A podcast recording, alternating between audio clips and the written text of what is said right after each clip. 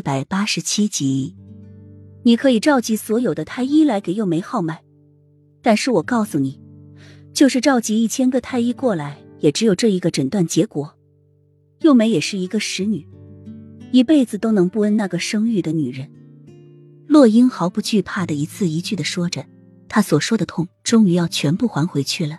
看到齐盛瑞接近疯狂痛楚的眸子，她只想笑，狠狠的笑。突然间，心里从来没有过的爽过。睿智聪明如你的齐盛瑞也会有被耍的一天，而且被一个女人耍了整整六年。知道真相的你一定会很痛苦，会很追悔莫及，会很悲痛欲绝的吧？为了一个不存在的孩子，将自己心爱的人扔进悬崖下，这种悔恨，这种痛，谁能承受得住？齐盛瑞无论都不相信，一下把太医院的所有太医全都召集了过来。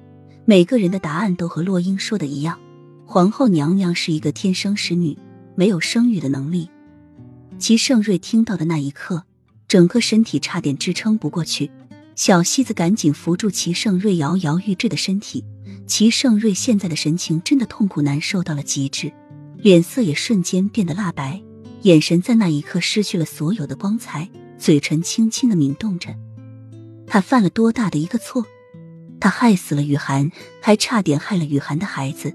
他之前那么的信任幼梅，那么的宠爱她，却没有想到，他却欺骗了她整整六年。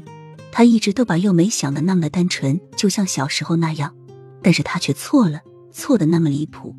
他一直都想和幼梅回到小时候，小时候他和幼梅在一起的时候是那么的快乐，只要幼梅在他身边，他的烦恼和难过就顷刻间消失。所以他很信任幼梅。信任到幼梅指鹿为马，他也相信，但是他却相信过了头。他心里清楚幼梅是一个怎样的人，可是他却将这一切都归错到他常年生活在公众上面，总是把他往好的方面想。可是他真的错了，因为对幼梅过分的宠爱、过分的信任，他失去了他最爱的人，还差点失去他的孩子。他现在真的好痛苦，好痛苦，痛苦到他想把自己的心都挖出来。齐盛瑞就那样，眼神空洞，表情木讷的站在那里。床上静静躺着的幼梅，他突然间觉得好陌生，好陌生，甚至是可怕。